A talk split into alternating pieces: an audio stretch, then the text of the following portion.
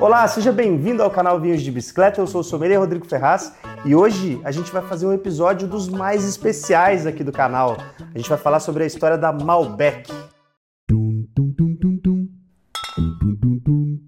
Olha, a gente já fez vários episódios sobre essa uva aqui no canal. Só que a gente nunca te contou, tintim por tintim, como é a história dela. E é muito doido perceber isso porque, apesar dela ser uma queridona, eu adoro os vinhos feitos com ela, tenho certeza que muita gente aí gosta também. Essa história ela teve vários altos e baixos que você vai conhecer exatamente hoje. Antes de a gente começar o episódio, queria dizer que todo mês de abril, no mundo inteiro, se comemora o Malbec Day. Até por isso, a gente colocou só Malbec nas seleções do Clube Vinhos de Bicicleta, só vinhaços feitos com essa casta, cada um com o teu estilo, só que todos eles brindando aí, celebrando a história, a existência dessa casta tão especial. E a gente também vai fazer uma oferta especial para todos os vinhos Malbecs que estão no nosso site agora. Então, confere aí na descrição do vídeo que você vai se divertir bastante. Se você aí é um fã de Malbec como eu, tenho certeza que você vai gostar de olhar o descritivo desse vídeo. E aproveitando que a gente está na seção de recados aqui, já aproveita e deixe seu like no vídeo, isso ajuda demais nosso conteúdo a chegar para cada vez mais pessoas. E se você ainda não é inscrito no canal, se inscreve aí que toda quarta-feira tem episódio novinho, quentinho para você, tá bom? Então vamos lá, sem mais delongas, começar com a história da Malbec. Eu te contei, né? Ela foi de altos e baixos também, não à toa. Essa uva, ela já é conhecida e já é, é utilizada para a produção de vinhos desde a Idade Média. Só que naquela época ela não tinha esse nome Malbec. Ela tinha vários outros nomes, na verdade. Ela sempre foi muito utilizada lá na região do sudoeste francês, né? principalmente numa regiãozinha lá chamada Cahors. Até hoje é a principal casta de Cahors, mas isso aí já acontece desde a Idade Média. E eu vou te contar alguns nomes que a Malbec tinha na França, é, que, como ela não chamava Malbec, né, cada regiãozinha lá meio que deu seu nome, alguns nomes de acordo com a própria região onde ela era cultivada, né, a micro-região onde ela era cultivada. Então acompanha aí essa listinha de nomes que já foram a Malbec no passado, principalmente na Idade Média. Auxerrois, Pressac, Quercy, Plandulot e Côte. Então são alguns dos nomes que a Malbec já recebeu, inclusive Côte ainda é utilizado lá na França. Então quando você vê alguma, algum vinho aí que você fala, pô, 100% Côte, você agora já sabe que é um 100% Malbec e provavelmente se você um dia vê isso daqui, você está falando de um vinho lá de Cahors, nessa região francesa do sudoeste francês, onde a Malbec tem uma tradição gigantesca. Você sabe, na Idade Média não foi um período muito ruim para essa uva, não, muito pelo contrário. Ela teve uma certa é, visibilidade, vamos dizer assim, durante o período da Idade Média. Tanto que os czares russos, existem relatos né, que provavam vinhos feitos com essa uva, só lembrando, não era o nome Malbec, mas já eram vinhos feitos com essa uva. A Leonor da Aquitânia, guarda esse nome, eu vou falar mais dela depois, mais para frente no vídeo, inclusive ela está aqui nesse rótulo fantástico que a gente trouxe hoje para degustar juntos. Ela era uma das mulheres mais poderosas e famosas do seu tempo, foi uma grande governante do seu tempo e ela, diz, diz a lenda, que era uma fã dos vinhos feitos com a Malbec, que eram considerados os vinhos negros da França ou os vinhos negros de Cahors, porque eram vinhos realmente intensos na cor, nos taninos, né? Só que passado esse período de glórias da Malbec, né, da Leonor da Aquitânia, fala servindo os vinhos de Malbec nas suas festas luxuosas e tal, ela foi meio que perdendo o seu brilho por alguns fatores. O principal deles é um fator comercial. Lá por volta de 1300, o principal centro de comércio vitivinícola francês com a Inglaterra, que a gente já falou inclusive em outros episódios aqui no canal, que era uma grande potência consumidora de vinhos, esse principal centro ficava em Bordeaux, na França. E é lógico que os comerciantes bordaleses davam prioridade naquela época para comercializar vinhos feitos em Bordeaux. Tinha até decreto dizendo que a prioridade tinha que ser para os vinhos bordaleses, ou seja, os vinhos bordaleses eram os primeiros a serem exportados para a Inglaterra e os outros vinhos de outras regiões ficavam meio de escanteio ali. Só que assim, Bordeaux, a gente já sabe aqui, a gente já gravou o episódio aqui. Quais são as uvas principais de lá? Cabernet Sauvignon, Merlot, Cabernet Franc e a Malbec, onde fica nessa história? Ela era cultivada em Bordeaux também, mas ela era coadjuvante. Nunca foi uma uva mega representativa para os vinhos de Bordeaux, diferentemente da região de Cahors, ali do ladinho. Só que como o centro de comércio era em Bordeaux e os comerciantes bordaleses davam prioridade para os vinhos de Bordeaux, os vinhos de Cahors, onde a Malbec era a estrela principal, foram ficando meio de lado, né? Ou seja, o valor de mercado desses vinhos foi diminuindo, eles foram ficando menos famosos ao redor do mundo e isso acabou sendo uma mancha grave aí, vamos dizer assim, né, para a fama da Malbec. Os vinhos feitos nessa época com a Malbec não tinham nada a ver com os vinhos que a gente conhece hoje. Hoje a gente conhece esse Malbecão delicioso aqui, macio, essa coisa gostosa que a gente adora colocar no churrasco, né, combinar com carne. Mesmo para os defensores da Malbec como eu aqui, a gente tem que admitir que os vinhos daquela época eram mais tânicos demais, rústicos demais, né, adstringentes. É lógico, a gente não tinha a tecnologia que a gente conhece hoje. O terroir lá da França não era o mais ideal assim para cultivo da Malbec. Então, assim, os vinhos eram menos macios, mas nada justifica esse boicote, vamos dizer assim, que foi feito com essa casta durante aquele período. Foi um boicote exatamente comercial. E tem outro problema também que jogou um pouco contra essa uva ela tem uma sensibilidade a frio, umidade e várias doenças do campo. Ou seja, ela precisa de calor e secura para se desenvolver bem. Agora, no terroir francês, mesmo ali no sudoeste, lá em Cahors, você encontra com facilidade calor e secura? Não tanto, né? Tem ano que sim, tem ano que não. Tem ano que chove mais, tem ano que é mais frio. E aí a Malbec não se desenvolve tão bem. E aí o vinho fica ainda mais adstringente, ainda mais ácido, ainda mais rústico. Então isso jogou contra, né? Porque naquela época que não se tinha tanto conhecimento e tecnologia, você não conseguia nem consertar o seu vinho ali, né? Ele ia de acordo com o, o que o clima ali permitia. E aí nem todo ano você tinha uma regularidade de bons vinhos feitos com a Malbec.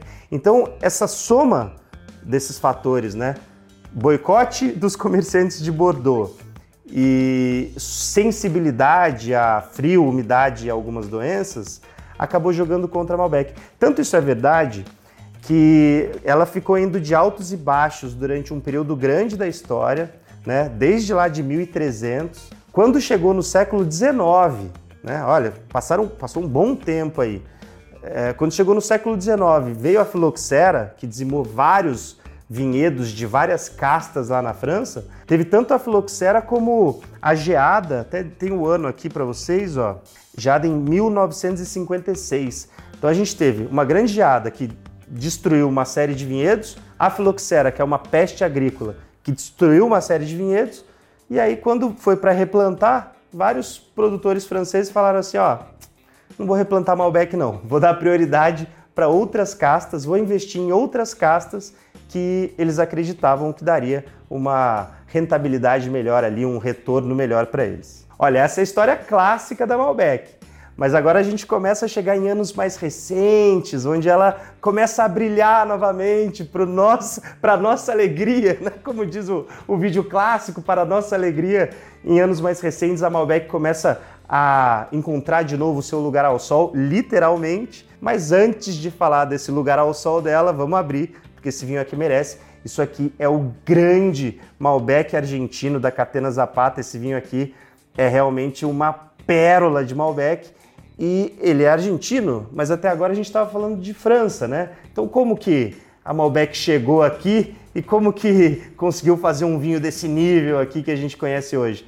Você já vai saber o porquê, só vamos abrir ele e deixar ele respirando aqui na taça. privilégio abrir um negócio desse aqui, viu? Vamos lá.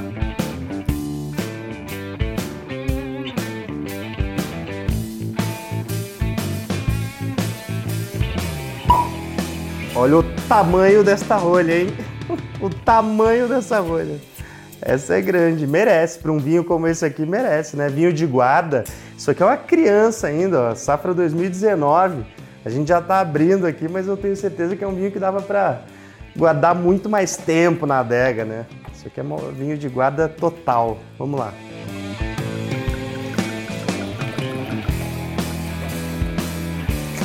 Olha que delícia.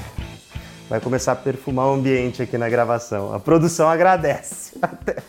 Vamos lá. Agora, qual é a boa notícia então que eu tenho para te falar? Antes, logo antes, na verdade, da filoxera, dessa geada que eu comentei, que aconteceu em 1956, a Malbec já tinha saído da França. Lá em meados de 1800, na verdade, quem levou ela para fora do país aqui para América do Sul, inclusive, né? Aqui para o Chile, não foi para Argentina não, foi para o Chile primeiro. Foi o Michel Aimé Puget. Esse francês, ele foi convidado pelo governo chileno para desenvolver, ajudar a desenvolver a indústria do vinho no Chile. Como que ele ia fazer isso? Através de pesquisa. Porque é assim que você desenvolve uma indústria, né? Você traz novas castas, e verifica a adaptabilidade dessas castas nas diferentes regiões chilenas ali, né? No caso era o Chile. Então o governo chileno estava preocupado em saber o que, que ele podia fazer, como que ele poderia desenvolver a sua indústria ali com vinhos mais modernos, vinhos que utilizassem castas francesas aí, para até atender uma demanda internacional, né? Já pensando aí lá na frente em exportação. Então isso aqui realmente foi uma pesquisa muito importante. Essa pesquisa feita pelo Puget acabou chamando a atenção de outras pessoas. Entre essas pessoas estava um argentino e guarde esse nome. É o Domingo Faustino Sarmiento. Esse cara foi importante. Se eu não me engano, ele inclusive é, estava como exilado político nessa época lá no Chile. Ele era jornalista e escritor e depois ele até se tornou presidente da Argentina. Olha só, importante, hein? Só que nessa época ele não era ainda. Ele viu tudo isso aí acontecendo lá no Chile, né? Essa indústria do vinho sendo desenvolvida através de pesquisas, novas castas, e falou assim: cara, eu preciso fazer isso no meu país também. Se no Chile eles estão preocupados com esse lance aí de desenvolver a indústria, até pensando em exportação, por que, que na Argentina a gente não pode fazer o mesmo? Tem que fazer, vamos fazer. Ele usou todo o poder político que ele tinha ali, né? Ele devia ser um cara muito influente ali, com muitos contatos importantes. Acabou convencendo o pessoal lá na Argentina a trazer o Puget para a Argentina para também fazer pesquisas por lá e deu certo. Foi aí que, em 17 de abril de 1853, o governo argentino é, aprovou a criação de um novo centro de pesquisas do vinho, e nomeou o Puget como diretor desse centro. Então olha só, quando que é comemorado o Malbec Day? Em 17 de abril. Quando que esse centro aqui ganhou a aprovação do governo? Em 17 de abril de 1853. É por isso que é comemorado o Malbec Day no mundo inteiro em 17 de abril, porque essa é a data que marca a chegada oficial da Malbec na Argentina. E até é engraçado que 15 anos depois, em 1868, o Domingo Faustino Sarmiento foi eleito presidente da Argentina. Será que teve uma influência aí da Malbec para ser eleito? Será que ele usou essa, essa artimanha e falou: oh, o que eu fiz com a indústria do vinho no nosso país? Pode ser, né? Não sei, os argentinos aí que me digam. O que, que você acha? Comenta aí se a Malbec teve uma influência na eleição do Sarmiento para presidente do país. Bom, então agora você já sabe toda a história da Malbec. Como eu disse, a continuação desse centro de pesquisa aqui a gente já sabe muito bem, né? Você acha que a Malbec é famosa? O Malbec argentino, você acha que é famoso? É, né? É, então agora vamos degustar esse vinhaço que eu trouxe pra gente provar juntos hoje. Esse rótulo aqui, que é da Catena Zapata, ele é muito importante. Ele é, além de ser lindo, né, é uma obra de arte, ele tem toda essa história que eu contei para você descrita aqui nessas imagens, ó. Essa primeira figura é a Leonor Dactânia que eu falei, para representar lá a história clássica da Malbec, da Idade Média, onde ela era servida em jantares luxuosos e tal, e nem tinha esse nome Malbec ainda. Depois, os imigrantes, principalmente europeus, que acabaram desenvolvendo muito a indústria do vinho na Argentina, né? Depois dessas pesquisas aqui do, do Pogé, a gente sabe que, poxa, a própria Catena Zapata é uma, uma vinícola que descendeu dos imigrantes. E tem várias outras lá na Argentina super famosas, que são vinícolas que nasceram de, de, desde quando os imigrantes chegaram lá e começaram a desenvolver ainda mais a cultura do vinho, principalmente em Mendoza. Essa terceira imagem aqui mais marcante aqui é, simboliza a filoxera, né, que seria a morte da Malbec lá no Velho Mundo. Tá certo que ela não morreu lá, né? Como eu te disse, Cahors ainda continua produzindo Malbec já desde a Idade Média, só que ela foi dizimada em várias regiões francesas, então a filoxera foi muito marcante para a história dessa uva. E aqui, por último, a Adriana Catena, que é tá simbolizada aqui no rótulo como a renovação da, da indústria do vinho na Argentina, principalmente usando a Malbec como sua principal estrela, né? A gente já sabe disso muito bem. Malbec argentino hoje não se discute. Realmente eles sabem trabalhar muito bem essa casta, são vinhos muito macios. Aqui na Argentina ela de fato encontrou secura e calor para se desenvolver bem, diferentemente lá da França, né? Então aqui os vinhos acabam ficando mais macios, principalmente que eles gostaram de usar bastante barrica também, durante um longo período da história aí, que deixavam os vinhos bastante amanteigados ali, né? Um vinho muito gostoso de se degustar, principalmente colocando ali um churrascão junto. Mas vamos lá, né? Vamos lá, falei pra caramba, vamos ver como que tá isso daqui. A cor dele, é, a gente falou, na época clássica, era o vinho negro da França, né? Agora é o vinho negro da Argentina, né? Olha essa cor aqui, não dá para enxergar o dedo atrás da taça não. Vinho escuro, tanino bem marcado aqui, muito legal. Essa cor desse vinho aqui tá uma cor intensa, como é a história dessa uva. E vamos ver no, no aroma aqui que a gente sente. Eu tô um pouquinho gripado hoje, vai dificultar um pouquinho, mas vamos lá, vamos me esforçar aqui, vamos lá. Nossa, fantástico. Esse vinho, é, ele é feito em vinhedos centenários dos principais vinhedos da Catena Zapata. Então, assim, a matéria-prima que foi é, selecionada, cultivada para se fazer esse vinho aqui é um negócio de louco e a gente consegue ver essa complexidade aqui na taça, né?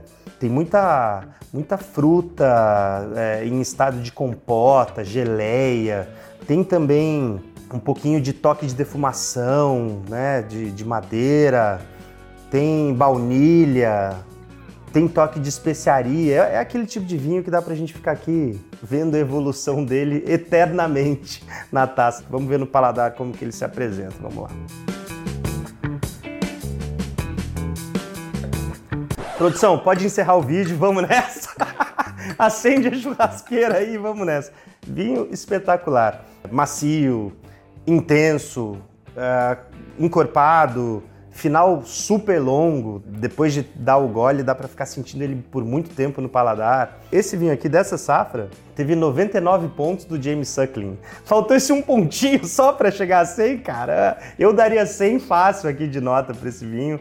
Achei fantástico, fantástico. Essa é a história da Malbec, né? Legal, né? A gente não tinha feito um episódio no canal ainda para falar da história dela. Já tinha feito vários, é, vários episódios sobre a Malbec, né? Várias. Nossa, já falamos de Malbec branco aqui no canal. Eu adoro, sou realmente fã dessa casta e faltava esse aqui para eu te contar a história dos altos e baixos da Malbec, principalmente altos agora dessa história mais recente. Lembrando, a gente nessas, nessas edições agora, né, do tanto o Clube Liberté como o Santé, a gente selecionou bons Malbecs para você e tem vários Malbecs com ofertas especiais no nosso site. Eu vou deixar tudo aí no descritivo do vídeo para você se esbaldar com o seu Malbec e contar essa história aqui para os teus amigos, né? Então é isso, vou ficando por aqui. Deixa seu like e a gente se vê no próximo episódio. Cheers!